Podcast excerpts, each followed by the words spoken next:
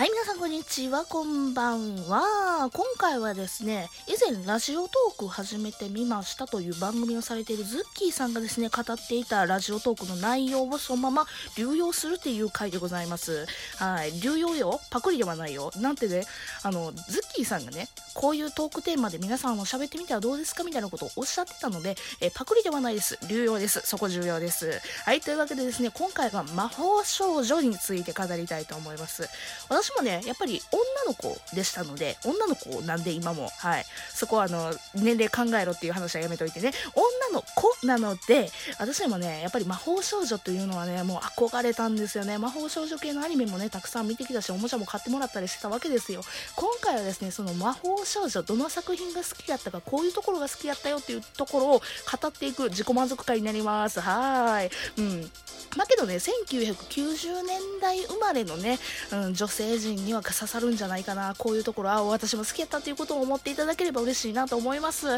うわけで早速1個目から語りたいと思います。まずはもうバイブルですね、私のもう、もうこれに一番も人生を、えー、人生に影響をされた、人生を狂わされた言い方が悪いけど、まあ、この作品からご紹介したいと思います。カードキャプターさくらですね。はい。もうね、もうカードキャプターさくらの何がいいって、もう一番はね、やっぱりさくらちゃん、主人公のさくらちゃんがほんまにいいのよ。性格もいいのよね。うん。明るくてね、活発的で。なんやって運動神経も抜群で魔力が高いってチート級っていうね。いや、すごいよね。しかもね、一番いいところはみんなに愛されてんのよね。誰もね、さくらちゃん、主人公のことを嫌いな人間がいないのよ。誰も敵がいないのよ。そういうところのね、本当にね、いい作品なんですよね、あそこ。で、もう一ついいところがですね、衣装なんですね。他の魔法少女作品ってさ、衣装はさ、なんていうの、魔法の力でクリーンみたいな感じで変身するじゃないですか。そうじゃなくて、さくらちゃんはですね、大親友のともよちゃんが作る衣装を着て、まあ、カードキャプターさくらの活動をするわけなんですね。だからねともよちゃんの衣装手作り衣装っていうその設定がねちょっとリアル感というかねなんかそういうところがいいなっていう風に思うわけですよ。魔法の力でボカちゃピュインっていうところがないっていうところが好きなんですよ。いやそれもあってもいいねんけどね他の作品でも。いやもうそこがねさくらちゃんのいいところ他もいいところあるんやけどもね他もいいところがあるんやけどそれを語り尽くすとねもうね12分じゃ足りないので他の作品にすぐ行くよ。うん。じゃあ次行こう。次の作品をご紹介するとですね、そうですね、これから行きましょう。お邪魔女ドレミですね。はい。お邪魔女ドレミ。私もね、もうやっぱり世代の真ん中なんですよ、お邪魔女ドレミが。うん、ここで年齢がちょっとバレそうな気がするけど、そこは置いとこう。お邪魔女ドレミはちょっとど真ん中世代でして、私。いやいや、お邪魔女ドレミのいいところってね、なんやろね、現実とリンクするところがあるんですよ。現実とリンク、だからね、ま、魔女見習いって、ドレミちゃんたちが魔女見習いして、見習いをして、テストとかでね、試験とかで受けてってね、なんか成長してってみたいなところなんですよね。で、途中で花ちゃんとか出てきてね、お母さんの気持ちがこういうことになるのかなみたいな感じのね、母性心をくすぐられるところとかね、あとなんやろね、一番はね、私、妹がいたわけなんですよ、妹が。うん。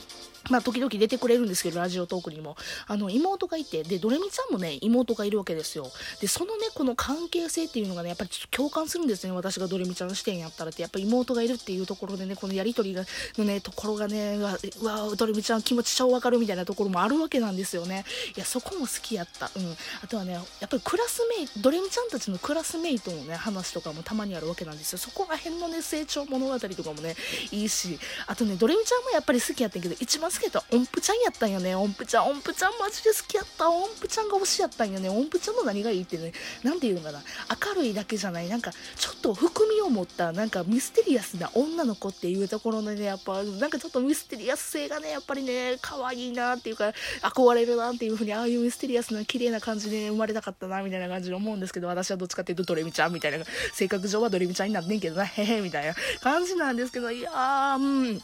あのね、やっぱりね、うん、音符ちゃん可愛かったし、音符ちゃんの声をされてるシシドルミさんも好きやったよね。あの声めっちゃ好きやったよね、シシドルミさん。で、シシドルミさんがもう一つ出てんだけど、ナージャーにもね、実は出ててね、あの、ナージャってね、知らん人いると思うんやけどもね、お邪魔女ドレミのまあ次にやってたやつなんですね。うん。お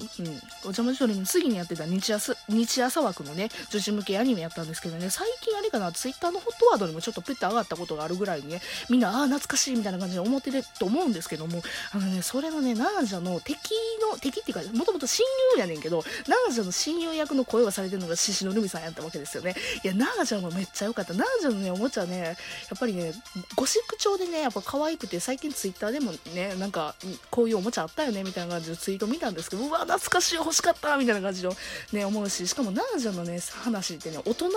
でもなんていうの、わーってなるような、心動かされるような内容なんですね。だから子供ではちょっとわからない部分とかやったら、あの、があったんですよ、な、じゃあ。子供ではわからない部分が。けど大人になってそういえばああいう話やったのよねっていうふうにふっと思い出す、うわ、あの話めっちゃええやんというふうにね、なじゃの思うわけですよね。持ってみたいな、なじゃ。うん。ちょっと次の話行こう。あーと何行こうかな。やっぱりこれ外せんよね。セーラームーンやね、セーラームーン。セーラームーンはやっぱ外せないやろうな。私もね、ちゃ、世代っちゃ世代やねんけど、どっちかっていうとど真ん中になると、音、もうちょっとお姉さんになるのかな。まあまあけどね、セーラームーンももちろん私見てたわけですよ。乙女のポリシーとか超好きやしね、あの曲。乙女のポリシー今も聴いたらほんまキューンってなるんやろうな。うん、昔でも好きやってんけどな。うん、なるんやろうな。やっぱりあそこのね、恋愛要素、やっぱりね、セーラームーンって言えばね、なんやろ、ねうさぎちゃんとね守くんねタキシード仮面ですよねいやそのなんか感じもねキュンってなるしあと他も恋愛要素あったりとかするやんか、うん、それこそね ごめん、喉が痛い。えっとね、だからそれこそセーラームーンの、裏、セーラーウラヌスとセーラーネプチューンのね、あの、ゆりカップル、あれはね、他のね、人たちも多大なる影響を与えた人物じゃないかなって、まあ他もね、セラームーンのね、その恋愛的要素で言うと、他にも影響を与えてるようなね、それこそ LGBTQ のカップルとかにしたら、ほんまにね、なんかバイブルになるような感じだとか、それはもうずっと昔から思ってたけど、いやいや、そのね、多様的なね、恋愛要素っていう意味ではね、あの、セーラームーンがやっぱりね、どの世代にもはまるようなね、素晴らしい作品なんじゃないかなっていうふうに思います。あとね、やっぱりりね、あの、おもちゃが可愛いんだよな、セーラームーンも。いや、全部そうなんやけどさ、そこら辺の話。おもちゃは可愛いねんけどな。あのさ、ほら、今、なんやろ、バンダイさんとかで売ってるようなね、大人用のおもちゃ、大人用のおもちゃってなんかエロい感じするんだけど、大人が買うようなね、あの、用のやつが売ってたりするんですよ。あれね、めっちゃいいよ。私、いっぺんね、友達ってか親友のね、プレゼントで買ったことあんねんけど、あれ、クオリティめっちゃ高いし、みんなおすすめよ。あー、やばい、時間がない。えー、まずじゃあ次はね、うーん、えーと、そうやね、あの、リメイク作品は言うかな。私ね、まあ、その90年、90年生まれやねんけど、あの、ね、ちょうどその時にね、なんかリメイク、昔のアニメをリメイクするっていう風潮が実はあってですね、ひみつのアッコちゃんとかがね、リメイクされてたんですよね。リメイクってほんまにキラキラフロールって感じでね、もう女児向けアニメになって、昔の陶器調のなんか古い感じではなくて、ほんまに新しくしたっていうような感じのやつが放送されてたんですよ、ひみつのアッコちゃん。これ、これね、おもちゃ持っててさ、あの、コンパクト、あの、テクマクマヤコンがであって、うち、もう今もうなくなったけどあれあれも可愛かったなというふうに思いますね。でリメイクもう一つなんです。キューティーハニーですよねキューティーハニー。キューティーハニーフラッシュがねちょうど私の世代なんですけどキューティーハニーフラッシュはめっちゃいいよ。あの、ね、キューティーハニーフラッシュね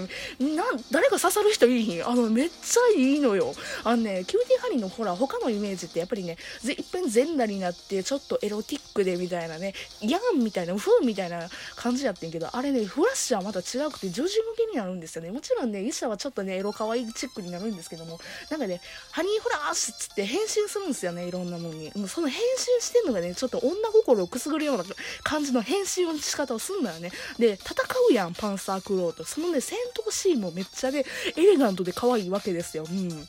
で、で、キューティーハニーね、フラッシュもね、やっぱり恋愛要素、青児君との恋愛要素もね、やっぱ良くてさ、うん、いや、あ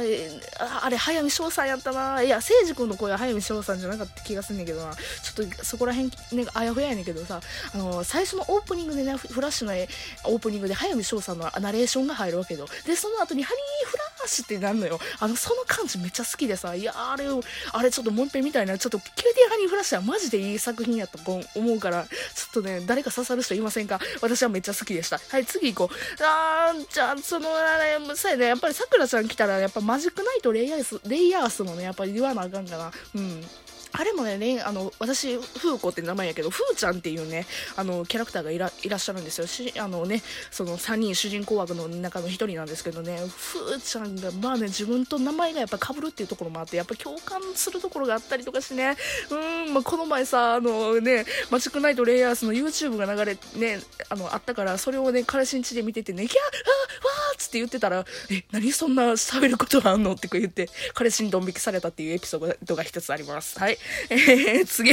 えー、どうしようかな。うーん。やっぱプリキュアもやっぱ反物せへんのかなプリキュアの初期ですよね。うん。ちょっと中学生、あ、また年齢がバレるようなこと言うたら、プリキュアがね、ちょっとね、中学生ね、小学校高学年とかいう感じだったから、ちょっと外れてはいいねんけど、妹はやっぱど真ん中になるのかなプリキュアは。うん、プリキュアはね、やっぱり、ね、いいところって言うとね、一番最初の初期だけに言えるかもしれんけど、あの、殴んのよね、物理的に。変身、変身の道具はあるけど、あの、戦うための武器はないわけで、拳で戦うわけ。あのね、感じはやっぱり好きやったなうん。いや、他のね、プリキュアシリーズも今でもね、ちょっと好きやったし、うん、私、キュアプリンセス、あのー、を、あの、コスプレしたことがあります。はい。まあ、プリキュアはちょっとポツポツポツっと追いかけていたりしております。もう今回のやつもちょっと追いかけたいんけど、大人になってから追いかけられてへんけど、娘ができたら絶対追いかける。はい。そんなわけで次、そうやな、